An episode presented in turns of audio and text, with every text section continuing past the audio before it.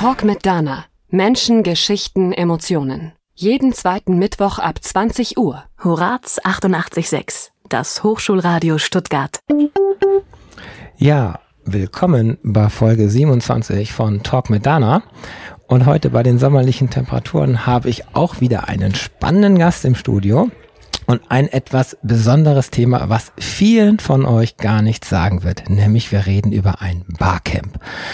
Und auch ich hatte vor drei Jahren diesen Begriff noch gar nicht gehört, was ein Barcamp ist und ich halte ihn auch für etwas unglücklich, weil es hat nichts mit Campieren zu tun und auch nichts mit einer Bar oder Besäufnis oder solchen Geschichten, sondern es geht um eine Art von Konferenz. Und dazu habe ich mir jemanden eingeladen, der seit ganz, ganz früher Zeit dabei ist, nämlich der Jan Theöfel. Hallo Jan. Ja, hi Dana. Und du bist heute extra von Berlin hierher geflogen und fliegst morgen zurück. Wahnsinn, das hatte ich noch nicht mit einem Gast. Echt toll. Gerne. Und ja gut, wir sind hier an der Hochschule der Medien, in, das ist nahe des Flughafens, insofern geht das ja auch, mhm. das Ganze. Wir müssen dazu sagen, du bist auch etwas unter Druck, weil deine Frau ist im Prinzip hochschwanger und der Termin ist in den nächsten Wochen, je nach Quellenangabe. Genau. Und wir sind gerade umgezogen. Also wir haben gerade alles auf einmal. Aber ich komme trotzdem gerne zu dir. Danke. Leben in Kisten und was. Also das ist natürlich. Und jetzt gucken wir mal heute. Wir möchten einfach über die Barcamps mal reden. Die genau sogenannte Unkonferenz ist eine Veranstaltungsart, die von sich sagt, wir sind keine normale Konferenz, sondern unterscheiden uns. Und eins der ersten Punkte, was sehr deutlich ist, ist, wir haben keine Referenten, wir haben keine Speaker, wir haben keinen festen Plan. Naja, das wirkt ja recht planlos wie Parteitage der früheren, der Grünen ganz früher oder so, also richtig chaotisch, aber chaotisch geht es ja trotzdem nicht zu, sondern. Ja. Also es hat natürlich auch ein bisschen so eine chaotische Geschichte, aber wenn man sich reingefunden hat, verliert die sich sehr schnell. Wir haben einen sehr festen Zeitplan, den finde ich immer wichtig. Und der beginnt damit, dass wir uns erstmal ja alle vorstellen, dass wir alle wissen, wer ist überhaupt da. Mhm. Wir machen so ein kurzes Intro, jeder sagt seinen Namen und seine drei Stichworte. Hashtags. Neudeutsch Hashtags, genau. und ähm, das ist schon mal so ein bisschen, um so äh, ja in Stimmung zu kommen, die anderen so ein bisschen Gefühl zu kriegen, wer ist da. Und dann erkläre ich natürlich, wie läuft der Tag so ab, gerade für die Neuen. Ne? Wir haben jetzt beim Barcamp Stuttgart, wo wir nachher drüber sprechen ja. werden, so ein Drittel neue Leute ungefähr, dass sie so ein bisschen wissen, wie läuft das ab, wie kann ich mich hier verhalten, was, was passiert jetzt hier eigentlich. Ne? Mhm. Weil na, wie soll das denn funktionieren? Keine Redner, keine festgelegten Themen etc. Nur du, weil du veranstaltest selber ja. verschiedene Arten von Barcamps, genau. da kommen wir dann gleich noch drauf. Mhm. Aber du hältst jetzt erstmal den roten Faden, indem du auf der Bühne stehst. So. Gen genau. Also insofern ist ja schon mal einer da, der, der weiß, worum es geht. Und ja. nur so, das ist jetzt nicht ähm, irgendwie bei, bei Jan hat jetzt ein Theater und das ist einmal im Jahr sowas, sondern Barcamps gibt es über 200 in Deutschland mittlerweile. Genau. Also das ist eine Veranstaltungsform und das sind die offiziellen. Es gibt ja noch die Firmenbarcamps Teams und Intern, genau. also es gibt hunderte von Veranstaltungen und tausende von Menschen, die dort sind. Das müssen wir erstmal so, so genau. einleitend sagen, dass das jetzt nicht so ein äh, was ganz, ganz Kleines ist, sondern es ist schon eine größere Geschichte. Kommt zwar so Richtung mhm. Republika oder Chaos äh, Computergeschichte oder sowas, kommt es ja schon ran von der Größe. Genau. Also so, ich habe ja. äh, tatsächlich jetzt ähm, neulich mal gezählt und ungefähr so na, ich kann jetzt nicht immer genau auf den letzten Teilnehmer, Teilnehmerin mhm. genauer sagen, aber so über 10.000 Teilnehmende hatte ich schon auf meinen Barcamps. Was sind so die, größten Barcamps? Also stelle ich mir wirklich so von der Zuschaueranzahl. Also ja. was haben wir denn da so? Also die, die ich gemacht habe, sind so bis 250 Personen. Es gibt mhm. auch größere, wobei ich da kein so großer Fan von bin. So 250 finde ich, 300 vielleicht ist ein ganz guter Wenn Wert. die sich alle vorstellen sollen, 500, dann, dann ist ja der Vormittag schon rum. Äh, ja. Das geht mit 20 Minuten ungefähr ganz schnell. Mhm. Und danach kommt der spannende Part, da äh, sollten wir nochmal drauf eingehen, nämlich ja wenn ich dann so erklärt habe, wie das alles abläuft, dann sage ich im Prinzip, vereinfacht ausgedrückt, so, wenn ihr ein Thema habt, über das ihr sprechen wollt, mhm. Schnappt euch einen dieser Zettel, die hier auf den Tischen liegen, tragt das Thema drauf, euren Namen, also schreibt das da rein und dann kommt ihr zu mir nach vorne. Und dann sagt ihr den anderen, was ihr besprechen wollt. Das ist für den einen oder anderen gar nicht so einfach, vor auf einer Bühne erhöht und dann vor 200 Menschen zu sprechen über sein Thema. Das ist korrekt. Das ist äh, Teil auch der, das, was du da persönlich lernen kannst. Mhm. Ja. Ähm, ich habe das am Anfang ja auch nicht ähm, gelernt oder gemacht, sondern ich bin da einfach so reingeschlittert, ne? Und plötzlich stehst du da vorne und moderierst das auch noch. Ähm, und es äh, funktioniert. Ja. wenn die Technik dich nicht im Stich lässt, ne, genau. Pleitenpech und Pan, gucken wir mal, ob wir da noch was finden nachher. Mhm. Und ja, so, dann wird, stellen Leute ihre Themen vor. Genau. Was sind das für, klar, es ist querbeet. So. Es ist absolut querbeet. Also, wir reden jetzt mal vom Barcamp Stuttgart. Das ist ja. ein themenoffenes Barcamp. Da kannst du über alles sprechen, was du auf dem Herzen hast. Genau, wir müssen erstmal sagen, es gibt themenoffene Barcamps. Genau. Wo, genau, wo jeder was sagt. Und dann gibt es die Themencamps. Die Prinzip. Themencamps, die sich mit einem gewissen Thema, Was, sagen wir mal ja. Gesundheit, zum Beispiel haben wir hier in Esslingen, ähm, oder wir haben ein Barcamp speziell für Führungskräfte aus Agenturen oder so. Mhm.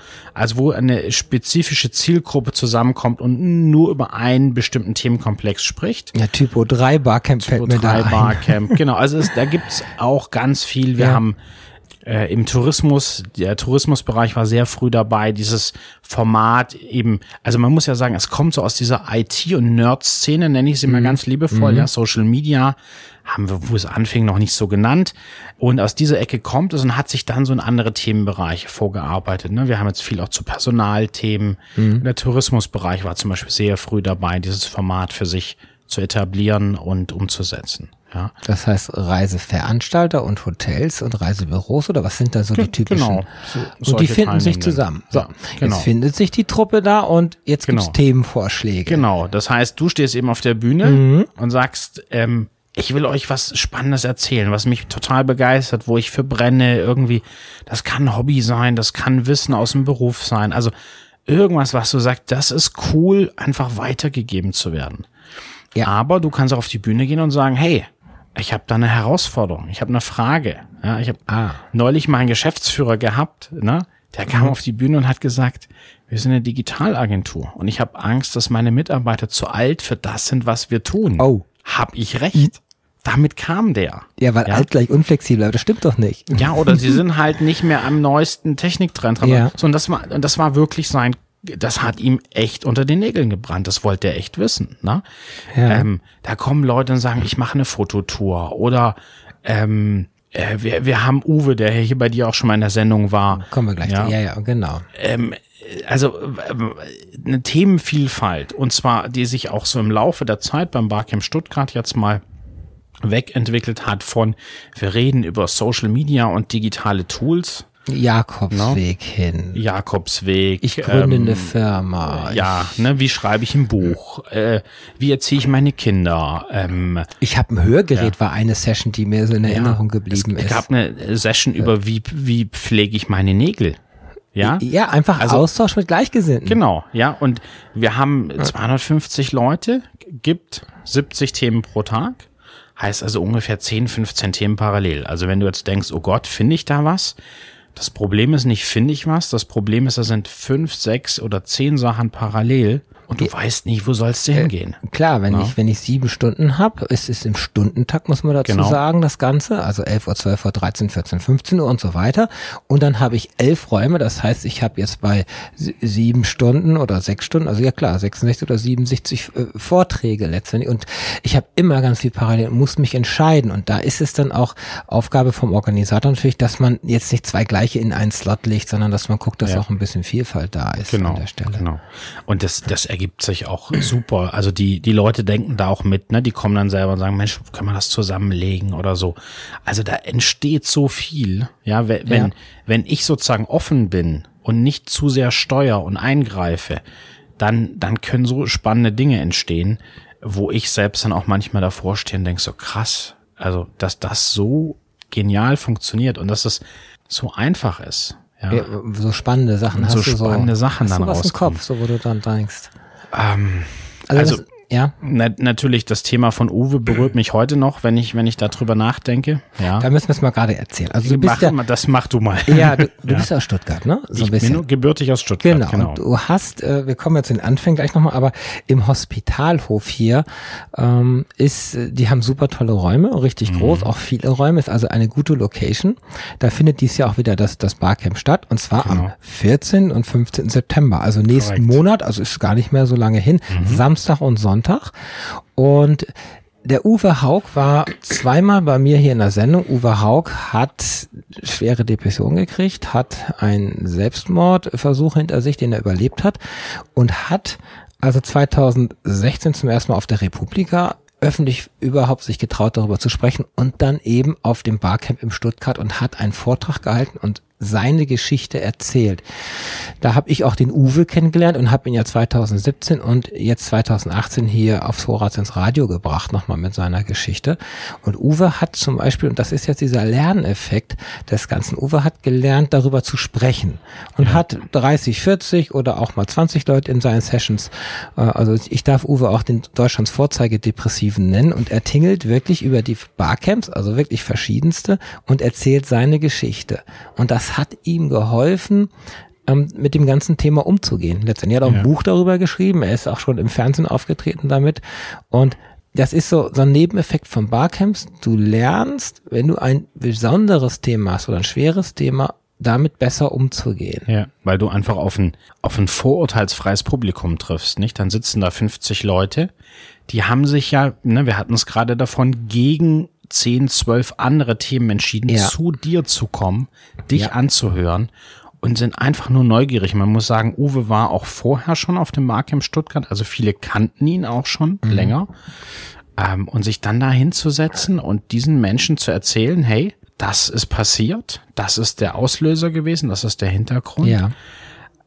Das finde ich schon sehr bemerkenswert. Ne? Also das ist vielleicht eine der, also eine der Sessions, wenn ich daran denke, wo mir wo ich jetzt noch mhm. Gänsehaut krieg, ne, wenn ich, wenn ich da nur dran denke, ne. Ja, ja, das WhatsApp-Protokoll seiner seines ja. Überlebens. Und die Sendung kann ja, das war Sendung Nummer 5 hier auf dem Horaz, die äh, könnt, ist also bei Soundcloud, bei iTunes und bei talkmitdana.de zu finden. Ja. Sehr emotional.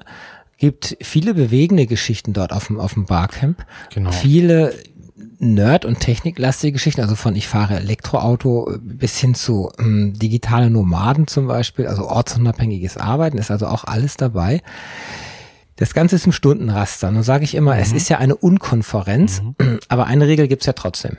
Denn ich muss eine Session halt innerhalb von, ich sag mal, 45, 50 Minuten halten. Genau. Also ich finde, das ist, äh, wir haben ja diesen, diesen Stundentakt mhm. und das ist, hat auch was mit Respekt zu tun, dass dann der Nächste, der in diesen Raum rein möchte, mit seinem Thema, mit seinem Publikum, da dann auch die Möglichkeit für hat. Ne? Sonst, sonst verliert mhm. sich die ganze Struktur.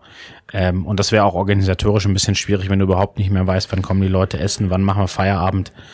Ähm, dann wird es ja, ein bisschen schwierig. Ja. Ist es ja. so ein bisschen eigentlich wie ein großes Netzwerken? Es ist ein absolut großartiges Netzwerken, mhm. ähm, weil du diesen Menschen so authentisch begegnest. Also die Sessions sind, äh, du musst dir das so vorstellen, wenn da ein Vortrag läuft, da ist jetzt nicht auch jemand, der, der hält vorne einen Monolog, sondern da wird ja hinterfragt, da wird, da wird ergänzt, da wird diskutiert. Ne? Also es, es wird wirklich interaktiv. Und dabei merkst du, gerade wenn es jetzt vielleicht auch Business-Themen sind, ja auch, was kann denn die Person wirklich? Ne? In der realen Welt draußen haben wir häufig unsere Hochglanzpräsentation. Mhm. Die hat eine Marketingagentur für mich schick gemacht. Ja, alles schick vorbereitet. Ich weiß genau mein Wording. Und dort sitzen Leute vor mir, die bringen mich völlig aus dem Konzept. Die fragen mich Löcher in den Bauch. Und dann merkst du, was kann dieser Mensch hier wirklich? Und das ist eine super Grundlage, um mit Personen später zu arbeiten. Ja, und mhm. insofern super, super Netzwerken. Klar. Also es, es ist es ist mehreres. Man kann reifen. Also die Geschichte von mhm. Frank kannst du ja mal kurz erzählen. Ja, Frank ähm, aus aus Hamburg kommt. Der hat das auch selber in meiner Session erzählt. Ist ein sehr introvertierter Nerd. Ja, ich ich darf das sagen. Der Klassiker, bin, die Schublade. Ich war früher auch so. Ja, kann ja. man sich heute gar nicht mehr vorstellen. Und ich auch. Ja, ne? Juhu. ähm, so und dann dann also den konntest du früher an den Tisch mit vier fremden Leuten setzen und hat kaum reden können. Ne? Mhm. Und dann ist er auf Barcamps gegangen, weil es ihn halt thematisch interessiert hat. Der hat in Sessions mal ab und an was gesagt, dann hat er immer eigene Sessions angeboten. Und den letzten Stand, den ich habe, das jetzt auch schon wieder ein paar Jahre her ist, dass er dann auf einer Konferenz gesprochen hat.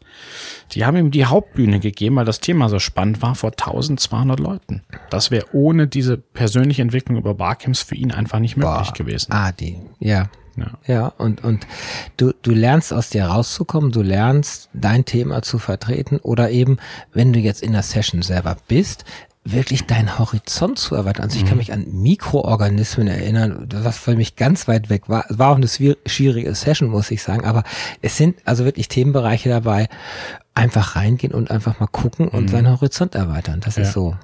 Und ich finde, du lernst auch, wenn du, wenn du dort vorträgst, sehr viel selbst nochmal. Also nicht nur diese persönliche Entwicklung, sondern dadurch, dass die Leute dir Fragen stellen, über die du vielleicht, wenn du im Thema drin bist, schon gar nicht mehr nachdenkst.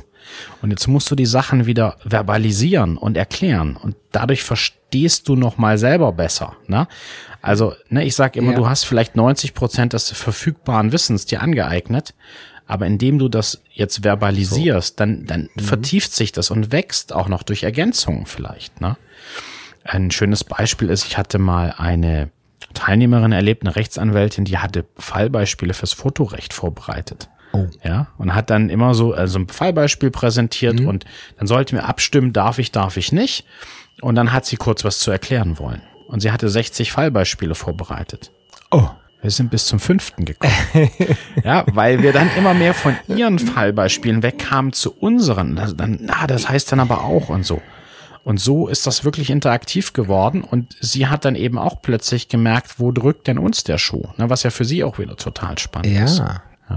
Also es kann sich komplett auch in eine andere Richtung entwickeln. Das ist ja das Unorganisierte an einem Barcamp, mhm. dass ich nur zwar einen Raum habe, ich habe einen Zeitslot und ich habe ein Publikum, aber ich weiß nicht, wen ich vor mir habe. Und manchmal übernimmt das Publikum letztendlich Session. Ja. Und ja. der Sessiongeber da vorne steht da. Das habe ich auch schon erlebt. Aber dann ist das eben so. Dann hatte das Publikum ein wahnsinniges Interesse und es hat sich eine Eigendynamik ja, entwickelt. Genau. Und ich finde mhm. aber auch, die Gruppen sind total kooperativ. Also sie unterstützen auch, nicht? Ich habe neulich ein, mhm. ähm, Barcamp bei einem, das können wir ja mal als kleinen Exkurs schon mal machen, bei ja. einem Automobilhersteller gemacht. Also das ist jetzt eben kein öffentliches, wo, sondern da genau. kommt eine Firma auf dich zu und das haben wir jetzt noch gar nicht gesagt, womit ja. du nämlich dein Geld mittlerweile verdienst. ja, du organisierst ja Barcamps und das genau. sind dann geschlossene, für eine genau. geschlossene Gruppe wie bei einem. Automobilhersteller. In dem Fall waren es die Händler, die dort in Austausch gebracht wurden ah. und das ist ja nun allgemein bekannt, dass es da so ein paar Probleme gibt, ja, wenn wir so über Diesel nachdenken und so weiter. Also ein sehr, sehr politisches Umfeld. Ich war gerade in meinem Elektroauto heute hier, also deswegen lächelt ich über den Feinstaubalarm in Stuttgart. Ja, so. Und jetzt hätte man erwarten können, dass die den Hersteller angreifen, dass die sich da richtig also richtig ne, ja. auskotzen. Ja. Und das ist nicht passiert, sondern sie haben zum Beispiel gesagt, okay, ich habe hier einen Verkäufer sitzen, dem fehlen seine Provisionen. Der weiß echt nicht mehr, wie er seine Familie durchbringt. Mhm. Wie gehe ich damit um? Also sie haben diese schwere Situation genommen und ganz konstruktiv damit gearbeitet. Und das ist das, was ich ganz häufig erlebe, dass die Leute eben mhm. dieses Thema interessiert, sie wollen da was lernen, sie wollen das voranbringen und dann eben auch jetzt nicht irgendjemand blöd dastehen lassen. Das entwickelt sich vielleicht in eine andere Richtung, als die Person ja. gedacht hat. Aber es ist total konstruktiv, es ist total positiv. Und das finde ich dann eben auch richtig spannend. Ja, bei der normalen Konferenz, also ich bin dies Jahr auch äh, auf einer Bühne und, und in der Podiumsdiskussion, ich mache Keynote-Speakerin und da trage ich eher was vor. Da ist geplant, der Redner dann und dann mhm. das und das und dann wird über das und das gesprochen. Ja.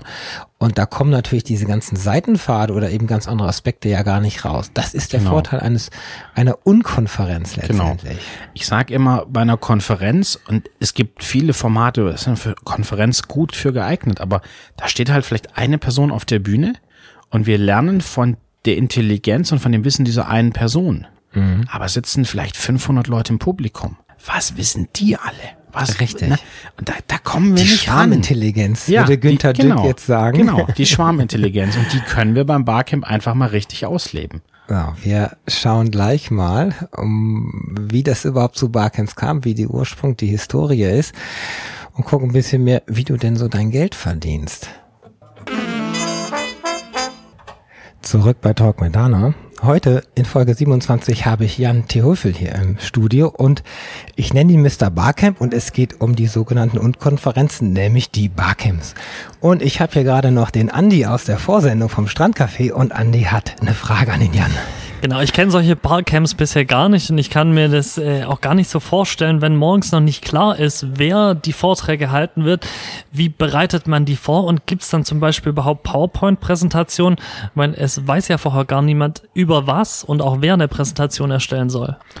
Ja, also es gibt zum Teil auch PowerPoint-Präsentationen, die sind dann aber nicht dafür extra vorbereitet, sondern da kommt jemand und sagt, Mensch, ich könnte was da und darüber erzählen da mache ich eben ein Seminar drüber oder eine Kundenpräsentation oder so. Und dann nimmt er die PowerPoint und nimmt da halt die wesentlichen Folien raus. Also jemand hat da mal irgendwie so ein acht Stunden Workshop dann in zwei Stunden als Abendsession mal so tough durchgezogen. Die waren, glaube ich, ziemlich fix und alle danach.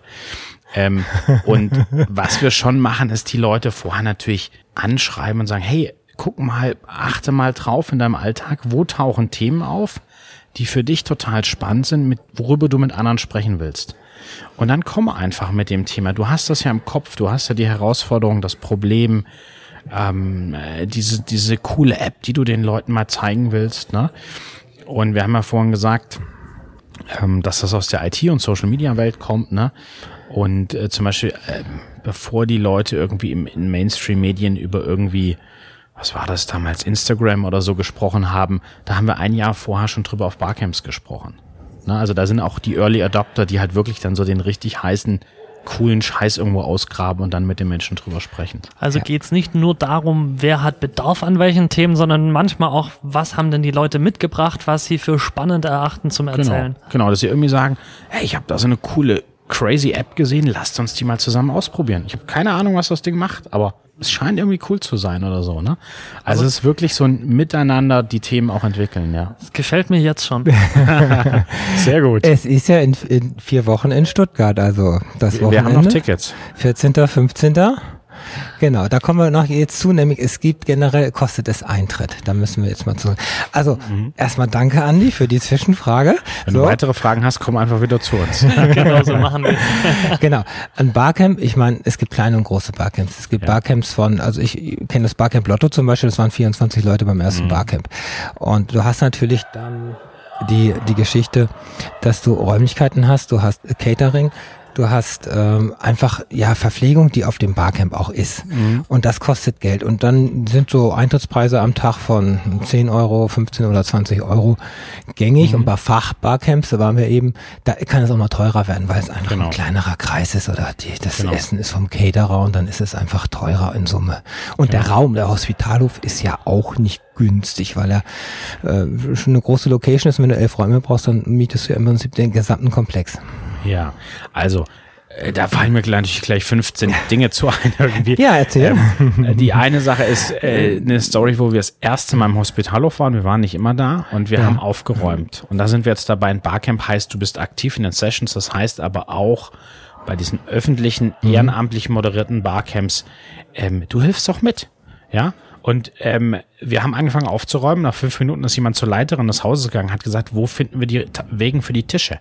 Sagt sie, ja, dort und dort habe ich Ihnen doch gesagt. Und dann sagt er, ja, die sind schon alle voll. Wo sind die anderen? Und Aha. sie war völlig fassungslos, dass wir innerhalb von fünf Minuten diesen Raum leer geräumt Über 200 hatten. Stühle. Ja, und äh, ne, wo einfach alle wirklich ja. anpacken. Das ist auch Teil des Barcamp Spirits tatsächlich. Ne? Und dann ist es so, wie du gerade beschrieben hast, es gibt diese offenen Barcamps. Mhm da machen wir das Ganze ehrenamtlich, da wird nichts mit verdient. Und da geht alles über die Sponsoren. Das heißt, wir haben die Location, wir haben Catering, wir haben in Stuttgart zum Beispiel auch eine Kinderbetreuung, dass Eltern kommen können und ähm, jetzt mhm. da entspannt teilnehmen können. Und das wird alles über eine kleine Teilnahmegebühr abgedeckt. Und dann ja. kommen viele Sponsoren dazu, die einfach sagen, das ist unterstützenswert, das finden wir wichtig und die dann dafür einfach ein bisschen Geld geben, dass wir das durchführen. Richtig, können. also so ein bisschen äh, PR-Charakter hat es in dem Moment schon, wenn mhm. du nämlich die Sponsoren am Anfang vorstellst. Ja. Äh, und danach werden auch immer die Räume benannt, sodass mhm. der Sponsor auch dort mit Logo und Namen im Prinzip sichtbar ist. Genau. Aber das ist schon alles, was so an genau. Kommerz genau. erinnert. Klar, irgendwo muss es finanziert werden an der Stelle. Genau. Wobei wir den Leuten ja auch immer sagen, wir wollen ja nicht einfach nur, dass du hier eine, ein Geld abdrückst und dann mhm. dich wohlfühlst und sagst, ich habe was sozial Gutes getan, sondern die sind natürlich auch da, die bringen sich inhaltlich ein, die bieten spannende Sessions an, die bieten kontroverse Themen an, über die man sprechen kann.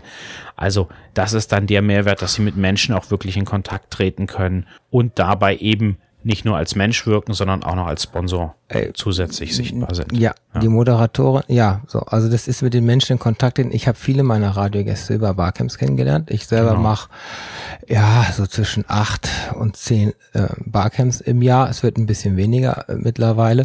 Äh, habe dort auch gelernt, auf der Bühne zu stehen, habe gelernt auch meinen äh, Vortrag. Mhm. Ich mache also auch einen PowerPoint-Vortrag. Ich hasse PowerPoint und es ist, mhm. ich zeige aber nicht nur Bilder, nämlich Bilder aus meinem Leben, weil ich einfach die letzten sechs Jahre meines Lebens äh, dort erzähle und ähm, der Titel heißt immer so plakativ, äh, ich bin im falschen Körper, holt mich hier raus. Mhm. Und als Transgender habe ich natürlich eine Menge zu erzählen und ähm, bin auch auf, treffe auf viele Fragen natürlich auch im Nachhinein und inspiriere auch viele Menschen, dass sie ihr Leben leben. Also Barcamp kann auch eine Inspirationsquelle letztendlich Absolut. sein. Und es gibt auch so Menschen, die sagen dann so dogmatisch, äh, man soll da keine Vorträge machen. Und da sage ich, warum? Äh, ja. Wenn jemand was Spannendes zu erzählen hat, lass die Menschen erzählen und wir haben eine Regel. Wenn du merkst, du bist in der falschen Session, steh auf und geh.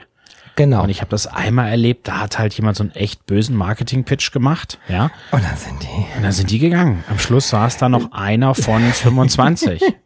Okay. Ich, ich habe es ja. eher erlebt, weil es ist eine andere Regel, Twitter über das Barcamp und mhm. Twitter wie, und ich war auf Barcamps, da habe ich 50 Tweets gekriegt und ich habe auf Barcamps äh, einen Vortrag gehalten, wo habe ich null Tweets gekriegt, weil mhm. alle so begeistert waren und mir zugehört haben, dass die gar nicht zum Handy gegriffen haben und war dann relativ enttäuscht. Aber das, das ist jedes Barcamp ist auch mhm. anders. Da stelle genau. ich fest, auch das Publikum ist ganz anders. Ja. Auf einem Literaturcamp habe ich viel mehr Leute, die, die schreibaffin sind und die twittern, wie, die mhm. können das mit ihrem Daumen. Und es gibt andere Camps wie in Heilbronn, das, das ist sehr nerdlastig zum mhm. Beispiel. Ne? Also da genau. merkst du schon, dass das. Wir kommen mal zum Ursprung der Barcamps mhm. und dann wir den Bogen kriegen, womit du heute auch so dein Geld verdienst, weil du ja selber Barcamps veranstaltest und damit natürlich mhm. letztendlich ist es gewerblich auch äh, Nutzen daraus ziehst. Aber so hast du ja. beides auch verquickt. Das genau. Barcamp genau. ist gar nicht so alt. Das stimmt. Es ist 2005 entstanden auf ähm, einen Vorläufer, den man FooCamp genannt hat. Ähm, es war jetzt eine mhm. Veranstaltung von Tim O'Reilly und ja. die war sehr geschlossen. Also du kamst nur mit Einladung rein. Und dann waren so ein paar Leute da, die hatten keine Einladung fürs nächste Jahr bekommen. Und es ist FooCamp, weil Friends of Friends O'Reilly. of O'Reilly. Genau. So. so. Ähm, und dann sind die so von einer, von einer klassischen Konferenz noch nach Hause gefahren und saßen mhm. im Auto und haben, du, sag mal, hast du eine Einladung bekommen? Ich habe noch keine und so. Und das Format war damals aber schon dieses offene, wir machen das miteinander mhm. und so weiter. Und dann haben die irgendwann so die Idee entwickelt, ey, komm, lass uns doch selber machen. So. Und ähm, ich habe mir die Namen extra mal aufgeschrieben. Es, es war in der San so Francisco-Gegend, muss man in, sagen. Also es kommt genau. so aus dem Westen der USA, ja. so, so Palo, Palo Alto, Alto, Silicon genau. Valley, wo Xerox, genau. das Internet, die genau. Maus und all die ganzen Geschichten davon genau. sind. Mhm. Und da sind auch spannende Namen dabei. Also manche sagen einem, glaube ich, nichts. Äh, Tantik, Selchik, ähm, Ryan King. Dann kommt Chris Messina, den kennt vielleicht der eine oder andere, der hat das Hashtag mhm. erfunden. Ah. Ja. Äh, Andy Smith war noch dabei. Eris Free kam dann ins weitere Team, der hat diese Flamme, die man bei Barcamps ja. immer assoziiert, als Logo entworfen. Und dann noch Matt Mullenweg, der hat WordPress entwickelt. Ah. Also wow, da sind tatsächlich wow. auch so ein paar Internetpioniere dabei ähm, die man auch aus anderen Zusammenhängen schon mal gehört hat. Und die haben dann ganz kurzfristig das erste Barcamp 2005 in Palo Alto äh, bei Open, äh, Open Text heißen sie, glaube ich, ins ah. Leben gerufen. Also in der Firma, ne? also auch das ist eine Form von Sponsoring. Sie geben die Räume große Konferenzzentren ja, von Firmen ja. sind ja am Wochenende eigentlich leer. Ich war bei Microsoft München, habe einen Vortrag genau. dort und bin da stolz drauf, die Räume gesehen zu haben und da mit eine Führung gekriegt zu haben. Wo kommt man da, wie kommt man sonst da mal hin? Ne? Genau. Ja. Ähm, und äh, dann 2006 kam das in den deutschsprachigen Raum. Wir hatten tatsächlich die Hauptstädte Berlin, Zürich und Wien waren die ersten Barcamps im deutschsprachigen Raum. Und ich bin dann 2008 äh, mit dem Barcamp Stuttgart tatsächlich eingestiegen. Ja, sieben war dann so noch Frankfurt und, und genau. auch Köln an der Stelle. Genau. Wir haben aber noch nicht erklärt, warum es Barcamp heißt. Ja, äh, Barcamp, ähm, also Camp, weil sie bei Tim O'Reilly tatsächlich campiert haben mit Zelten. Ja. Und dann hatten wir schon gesagt, es hieß dort Fu Camp. Und Fu und Bar, muss man wissen, sind in der Informatik Platzhalter, wie X und Y in der Mathematik. Für eine Schleife, ja. nämlich Anfangs- und Endschleife oder irgendwie sowas. Irgendwie sowas, ne? Also es, man sagt da, jetzt kommt was zum Angeben auf der nächsten, ähm, auf der nächsten Party, metasyntaktische Variablen dazu. Boah. Wahnsinn, ne? So, gleich wieder vergessen. Also es sind Platzhalter und so hat man halt Fu und Bar als Wortspiel einfach ausgetauscht. Okay. Wurde aus dem Fu-Camp das Bar-Camp.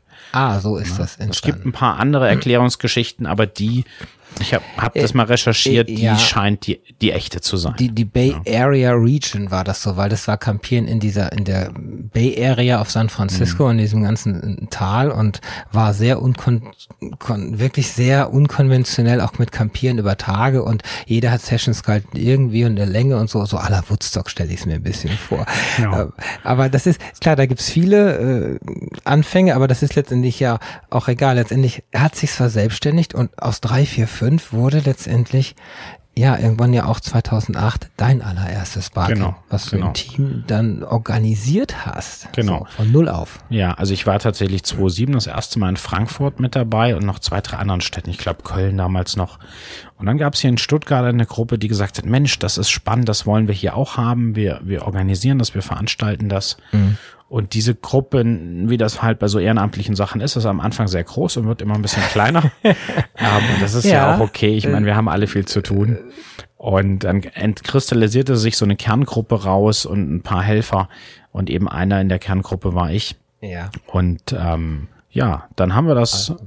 auf die Reihe gebracht, haben 2008 das erste Barcampchen noch im Literaturhaus gemacht. Da waren wir so 100, 150 Leute, das ist die Gegend. Ja, von null auf und dass ja. es keiner kannte, ist das gut. Ja. Ja. Also war schon cool irgendwie, ja. dann auch da zu stehen und zu sagen, wow. Kannst du dich an ein paar so. Themen erinnern, die so, so völlig abgefahren oder?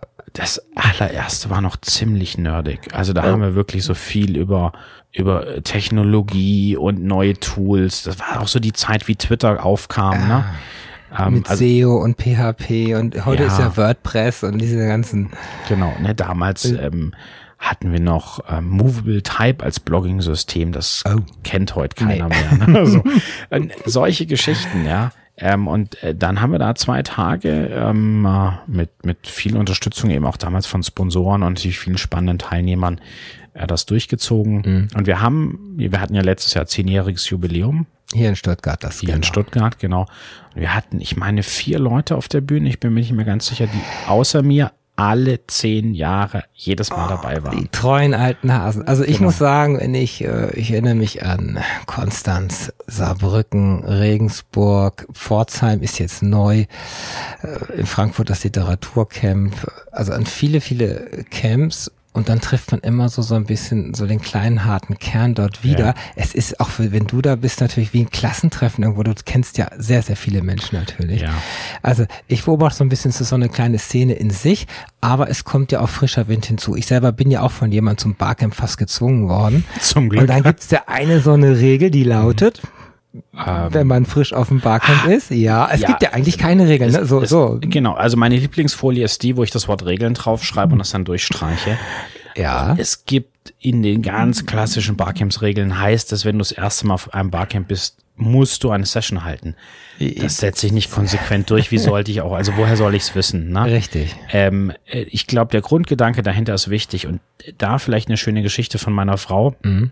Hallo Nadine, ähm, Grüße nach Berlin. Wir grüßen hier grundsätzlich auf dem Sender niemand. Äh, ah, gut. Äh, Hast ja noch geschafft. Aber du weißt ja, ich breche die Regeln, also nein, nein, nein, wie beim Barcamp. Äh, Nadine, ähm, das Handy ist gerade aus. Falls es jetzt mit den Wehen losgeht, dann müssen wir das irgendwie anders äh, hier reinkriegen. Ja. ähm, so, also sie war, hat mich beim letzten Barcamp Stuttgart mit begleitet. Das ja. war ihr erstes Barcamp ah. und sie hat auch im Vorfeld nicht, also immer wieder gesagt, auf gar keinen Fall und sie macht keine Session und auch am, am ersten Tag noch und da hat sie das auch konsequent durchgezogen. Ja. Was ich mir nicht habe nehmen lassen, ist damals zu sagen und übrigens, das ist ein besonderes Barcamp, das ist das zehnte, meine Eltern waren das erste Mal dabei mhm. und meine Verlobte mhm. ist das erste Mal. Mhm. Da haben sie dann schon mal alle gesehen. Ne? Also äh, Deine Welt ist das ja immer. Das ist meine Welt, genau. Ja. Und ähm, am zweiten Tag kam sie dann morgens ja, also wir machen die Sessionplanung ja. an beiden Tagen, ne, dass nochmal Themen wiederholt werden, vertieft werden können etc. oder auch ganz neue kommen. Und am zweiten Tag kam sie und hat gesagt, hier, ich mache mal eine Session, da erkläre ich euch, ähm, wie geht's denn so in der Gerichtsmedizin ab, weil da arbeitet sie. Oh. Und dann ah. hatte sie halt aus dem Stand auch ihre 40, 50 Leute da sitzen. Weil ich meine, klar, so eine Real-Life äh, Abby Shuto, ne, wer die Serie kennt. Ja, oder Quincy von ganz früher. Ja, ne, so. Pathologe. Also solche Leute stehen dann da und erzählen halt auch mal, ne? Wir hatten übrigens auch, fällt mir gerade ein. Ja, die Urologe nenne ich mich. Genau. Die Sexunfälle. Hier ja. aus Stuttgart, weil die in der Notaufnahme, was die erzählen kann, alles, genau. was die Menschen alle so machen. Genau. Ne? Und dann ins Krankenhaus kommen. So, also solche Einblicke kriegst du da auch. Und das ist wieder so ein Ding, ja, du musst keine Session halten, aber wenn du da mal reingehst, wenn du dich drauf einlässt, mhm. das, das zieht dich einfach in seinen Bann. Und die, die Hürde, da ist niemand, der dir jetzt irgendwie böse wäre und dann merkst du plötzlich, das ist wirklich so entspannt, wie ich auf der Bühne stehe und behaupte, mhm. dass es ist. Ist es auch. Ja, und dann kannst du da einfach mal loslassen. Ja, und was ich auch ganz großartig finde, ist, dass dann Leute kommen und sagen, hey, ich habe hier ein Thema, ich muss da demnächst einen Vortrag machen. Ich will den hier einfach mal üben. Ich mache 15 ja. Minuten, ja, und dann dürft ihr mir Kritik geben, ihr dürft mir Fragen stellen. Ne? Also einfach ausprobieren, ja, experimentieren. Das ist ein, das ist ein, ich sage immer so gern, ein geschützter Raum, wo du dich einfach mal ausprobieren kannst. Ne? Ja, weil auch viele die Sessions geben, wieder dann da sitzen als Zuhörer und andersrum. Also man, jeder kennt irgendwie die Situation einfach. Klar, genau. zum Ausprobieren, zum dran wachsen, ähm, über sich selber und einfach dieses Kopfkino mal, mal abschalten. Aber ja. du wirst ja nicht gefressen letztendlich, sondern nee. die kommen ja in deine Session, weil sie von dir ja was wissen möchten, was hören möchten. Die sind neugierig, ja. Und ich habe Diskussionsrunden erlebt, ich habe, also es ist alles dabei. Die Barcamps haben sich über die Jahre entwickelt und mhm. du hast äh, auch dann bist irgendwann mal so als Veranstalter ja nicht nur einmal aufgetreten, sondern in den ersten Jahren dann immer mehr. Genau. Also ich habe eigene Formate etabliert. Wir haben zum Beispiel mhm. das Live Work Camp zum Thema Arbeits- und Lebenswelten der Zukunft gemacht. Das Bleibt gesund Camp, da haben wir sogar einen mhm. Preis für gewonnen. Da geht es um die Frage, wie halte ich mich selbst gesund. Mhm. Ähm, ähm, und so sind äh, das Foodblogger Camp, da haben wir nicht nur Ah. Also nicht nur theoretische Sessions gemacht, wie geht Foodblogging, wir haben auch richtig zusammen gekocht. Oh. Super spannende Herausforderung, weil du hast so eine Tonne Lebensmittel als logistische Herausforderung ja. noch. Richtig, ja. richtig spannend. Und du ja. kochst gerne. Ich liebe es. Ja. ja. Also, also so ist es ja genau dein Thema. Genau. genau. Um, ähm, und so mit der Zeit ist es dann eben auch in so mehr so Business-Kontexte übergeschwappt. Also dass eben Firmen aufmerksam geworden sind auf das Format, geguckt mhm. haben, wer beschäftigt sich damit und dann auf mich zugekommen sind, gesagt haben, wir wollen das für, für eine Kundenveranstaltung, für die Mitarbeiter etc. haben. Mhm. Ähm, und dann habe ich so vor, ja, wann war das jetzt, fünf Jahren, irgendwann mal ja. gesagt, ich, ich fokussiere mich darauf, ich mache jetzt Barcamp-Moderation. Du hattest vorher so einen ganz normalen Job irgendwo so. so genau, ich, hab, ich war schon immer selbstständig, ah. zeitlebens, ne? also die Rolle war mir nicht, ja. nicht fremd. Ähm, und dann kamen halt viele und haben gesagt, das geht nicht, damit kann man kein Geld verdienen und so weiter und so fort. Ich habe zum Glück nicht auf sie gehört. Sondern und, auf dein Herz. Und genau. weil einen gewissen Antrieb hast du auch. Du brauchst, ja. jeder hat seine Gründe, aber du brauchst irgendwo schon eine Bühne. Das ist, ist für dich wichtig. Für, für mich ist es wichtig, A, dass ich irgendwann mal tatsächlich für mich eingestehen konnte, ich brauche die Bühne, weil ich sie früher mhm. gefühlt nicht hatte. Mhm. Ähm, und umgekehrt genau das, was ich zeitlebens vermisst habe, mhm. anderen zu geben. Nämlich, ich, ich nehme mir zwar die Bühne, aber ich nehme sie mir, um sie anderen dann zu geben. Nicht? Ich, ich bin mhm. ja sozusagen mhm. nur sehr kurz im Mittelpunkt und dann darf jeder über seine Themen sprechen. Ja. Dann trete ich komplett zurück. Das ist, finde ich, auch die, die, die große Kunst bei der Barcamp-Moderation. Ja, dass ich. du wirklich den Menschen den Raum gibst, ähm, und dass du mit ihnen auf Augenhöhe bist, obwohl du auf der Bühne stehst. Das ist äh, nicht ganz einfach immer. Jetzt hast du natürlich ja. gut eine Geschäftsform etabliert, die, mhm. die läuft, sonst würdest du es ja heute nicht mehr machen. Mhm. Und es wird gefühlt mehr. Es wird immer mehr. Also es kommen aus allen Richtungen Anfragen. Mhm. Ja. Ähm, spannenderweise, ich meine, ich hatte ja keine Ahnung, ob das funktioniert. Das, der erste Kunde, der zu mir kam, war ein DAX-Unternehmen und hat mhm. gesagt, so nach dem Motto, ja, mach mal. Also wenn, wenn das mit den öffentlichen Barcamps funktioniert, klappt das mit uns hier auch. Ne? Du brauchst jetzt hier keine Konzernerfahrung oder so. Und dann haben wir das Ding gerockt. Ne? Was waren denn so die ungewöhnlichsten Kunden? So Möbelhaus, Bank? Ähm, ich habe mit europäischen Bankdirektoren gearbeitet, ja. tatsächlich. Ähm, das war sehr extrem. Wir hatten ähm, neulich ein IT-Security-Barcamp. Und ich meine, ich komme aus der Branche ursprünglich. Ja ich habe kaum was verstanden. okay. Ähm, eine richtig krasse Erfahrung war ein Protein-Barcamp. Äh? Da haben Proteiningenieure miteinander gesprochen. Ah. Nach einem, ich weiß nicht mehr, so zwei, drei Sessions habe ich gebraucht, bis ich verstanden habe, dass sie mit Maus und Lama die Tiere meinen, die wir auch meinen. Ah ja. Ja, also okay. ich habe wirklich nichts verstanden, gar wow. nichts. Und was bringt das? Aber diesen Menschen mhm. bringt es ja was, nämlich genau. ein Austausch untereinander, auch wahrscheinlich die ja. verschiedene Divisionen in der Firma, dass alle mal wieder auf einen ja. Stand sind oder sich ausgetauscht ja. haben, ausgekotzt haben vielleicht auch. Ja, auskotzen kann auch mal vorkommen, ist selten. Ja. Mhm. Ich sage immer, wir sind ja in, mit den Unternehmen, wir suchen immer Wachstum. Mhm. Und es gibt eine Sache im Unternehmen, die wächst permanent, ohne dass wir irgendwas dafür tun. Und das ist das Wissen der Mitarbeiter. Ja, das Kapital, das eigentliche. Genau. Und wir haben aber keine Methode, da so wirklich gut ranzukommen.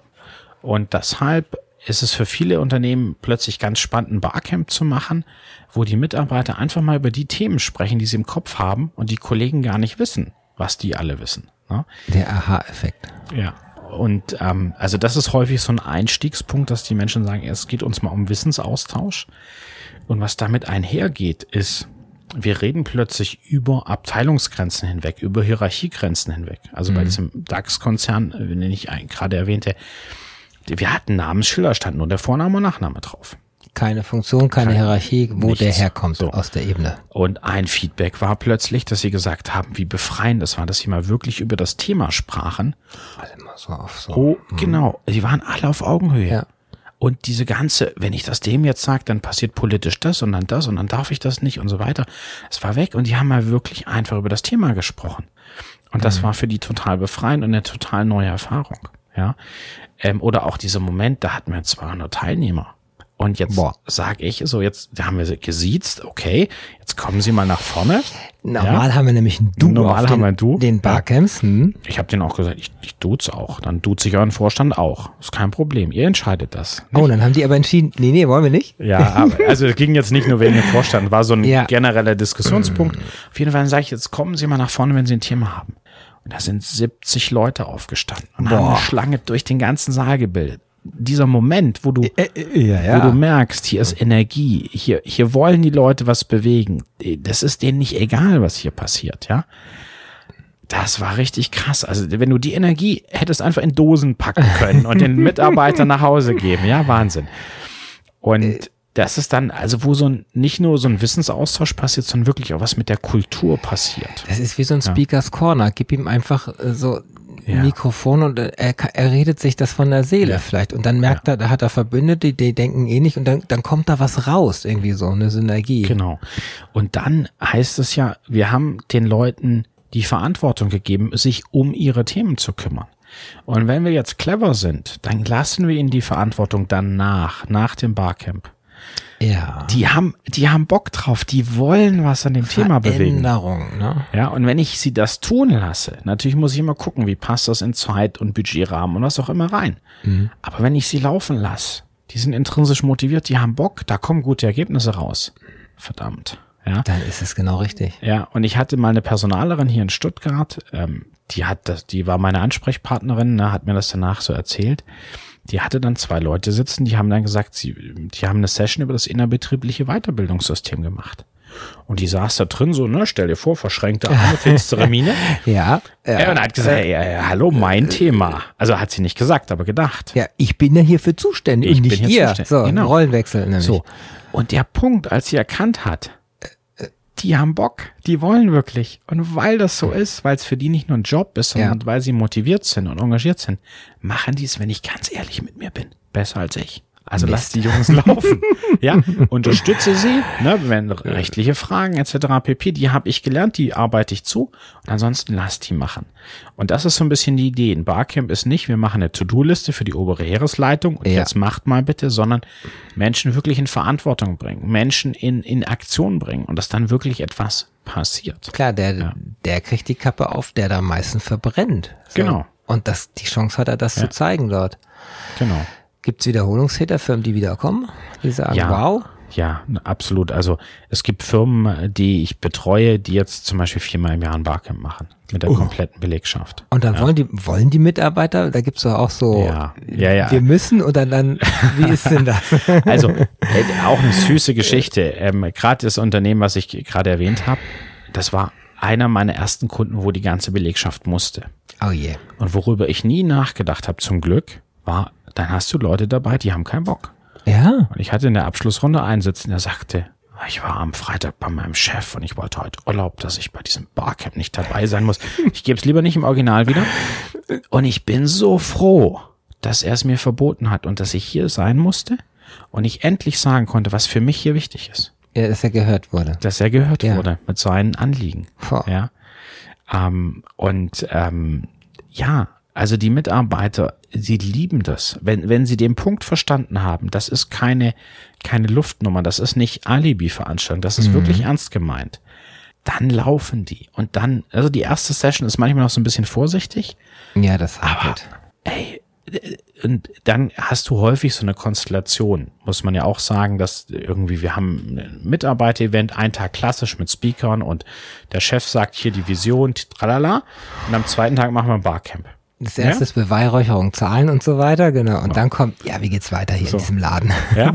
Und die Mitarbeiter mhm. lieben es. Also gerade wenn wir, wenn wir Kunden haben, die das wirklich auswerten, die Umfragen machen, ne, dann kriegen wir Bestnoten.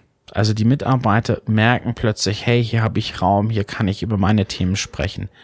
Und ich habe einen Agenturkunden, mhm. ähm, die sind mit der Kultur unglaublich weit schon. Ja, die haben wirklich auch schon echt krasses Zeug ausprobiert.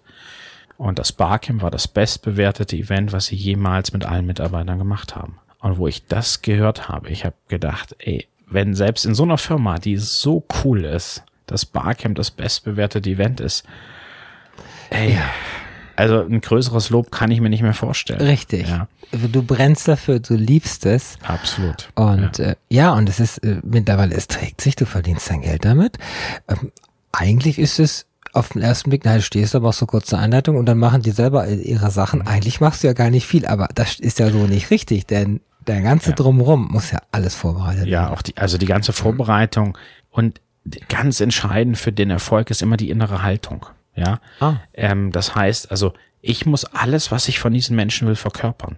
Ja. Also zum Beispiel erkläre ich, dass sie heute nicht perfekt sein müssen. Aber wenn das für den Kunden okay ist, dann bin ich nicht perfekt. Dann baue ich kleine Fehler in die Präsentation ein.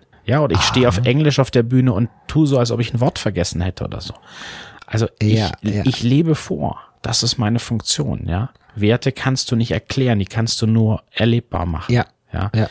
Und das, das muss zum Beispiel auch das ganze, das ganze ähm, Orga-Team in der Firma, ja, die muss ich auch alle dahin kriegen. Wenn die neben mir irgendwo vorne stehen und ich sage so, mhm. jetzt kommt ihr mal mit den Themen vor und die sehen alle so aus, als ob sie nicht dran glauben, dass das Themenboard voll wird dann wird's ganz schön schwierig. Also muss ich, muss ich denen schon mal das gute Gefühl geben, dass das klappt. Ne? Mhm. Ähm, und so hast du halt viel Vorbereitung auch, viel Abstimmung. Vorgespräche, das Vorgespräche, genau. Ne? Ist ja quer durch Deutschland letztendlich, ne, ja, ne, muss man sagen. Genau. Also bis viel am Reisen, deswegen war kurz der Jump von Berlin hierher und zurück. Klar war das Aufwand, muss man sagen, aber im Prinzip musst du immer vor Ort sein, einen Tag ich vorher muss, oder genau, so? Genau, genau. Mhm. Ich muss am Tag vorher hinfahren ich muss die Räumlichkeit mir schon mal vorher anschauen. Und ähm, ich finde das auch immer, äh, ja, also ich meine, es gibt so Menschen, die hupfen dann um fünf in Flieger, ne? Ähm, und um acht dann irgendwo anzufangen, das ist nicht meins. Ich, ähm, nee, dann komme ich nicht lieber so, am Tag vorher. Nicht so früh, ne? Ja, das ist, ja, ja, das, das ist. Ja, man ist dann einfach, ne, man hat dann um acht Uhr einen halben Tag schon hinter sich. Also kräftetechnisch. Das, so, so gefühlt, wie viele Barcamps sind dieses Jahr für dich, die du aktiv gemacht hast? Ja, ne? Zwei Handvoll? Ähm, äh, ich hätte mal so gesagt 20, 30. Ich weiß auch noch nicht, was der Herbst alles noch bringt, ne? Okay. Aber also das, das ist schon viel. Also es ist äh, für im Prinzip pro Woche fast eins, wenn du ja, so willst. Ne? Ja, genau. Das ist das. Ähm, jetzt ist ja in vier Wochen erstmal Stuttgart dran mhm. und das ist eine der ganz großen. Es gibt ja, ja, kaum größere, soweit ich weiß. Also ja. Berlin, erzähl kurz zu Berlin, da gibt's gerade gar ähm, keins. In Berlin habe ich das vor drei Jahren wiederbelebt. Da ja. waren ja die ersten, das ist nach drei Jahren eingeschlafen. Einer der Gründe ist Komisch. aus meiner Sicht, ja, das dritte waren 700 Leute. Das ist zu groß. Das ist viel zu groß. Auch wenn viele Barcamps sind ein auch. Tag, es gibt aber die meisten sind mhm. eigentlich zwei Tage und man mhm. sagt dann immer, es gibt einige, wie Pforzheim ist Freitag, Samstag zum Beispiel dieses Jahr, während Regensburg äh, Samstag, Sonntag ist äh, am gleichen Wochenende. Also ich müsste Freitag nach Pforzheim und Samstag nach Regensburg. Und ja. ich lasse immer den zweiten Tag weg eigentlich, denn der zweite Tag nennt sich immer so der Qualitätstag oder Qualitätssonntag, wenn er auf den Sonntag fällt. Und da ist dann so gefühlt 60 Prozent der Mannschaft, aber es gibt dann schöne kleinere Gruppen mhm. und auch so ein bisschen intimere Atmosphäre ja. letztendlich. Das ist ein ganz wichtiger Punkt. Ja. Also es gibt Leute, die trauen sich nicht auf die Bühne, weil sie sagen, oh, die gucken sich samstags erstmal an. Die gucken sich erstmal an und dann, und dann wissen, trauen sich nicht auf die Bühne, weil sie sagen, vielleicht interessiert das hier niemanden.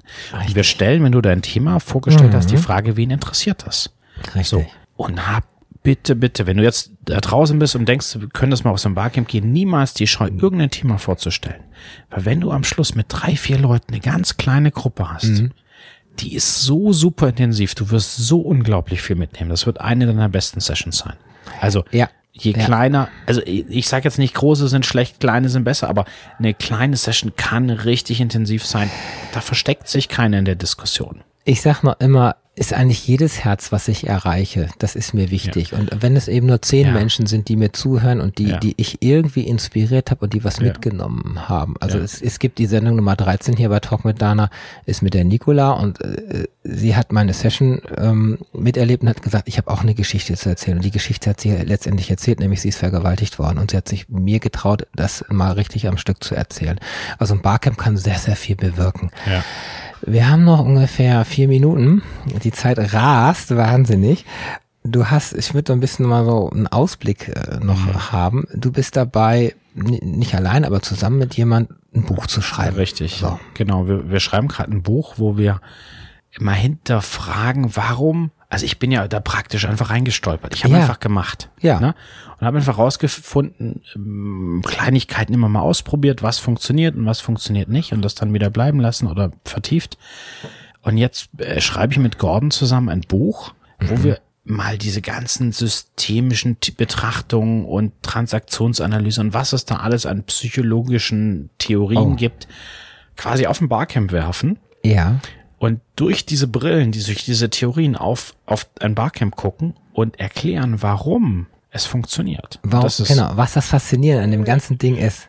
Wie ja. eine Hummel, die eigentlich auch nicht fliegen kann. Warum ein Barcamp wirklich so klappt. Genau. Auch. Und, und wenn du dir viele so Themen anschaust, ja. zum Beispiel gerade die Transaktionsanalyse, da, da kommst du häufig raus und sagst, wenn ich dieses Modell voraussetze, mhm. dann ist Barcamp eigentlich das optimale Veranstaltungsformat. Ja. Das und nicht Redner mit PowerPoint. Ja. Grausam. Mit ja. Bullet Points und die Text vorlesen. Und es gibt vielleicht eine Sache, die das ganz kurz noch erklärt. Hm?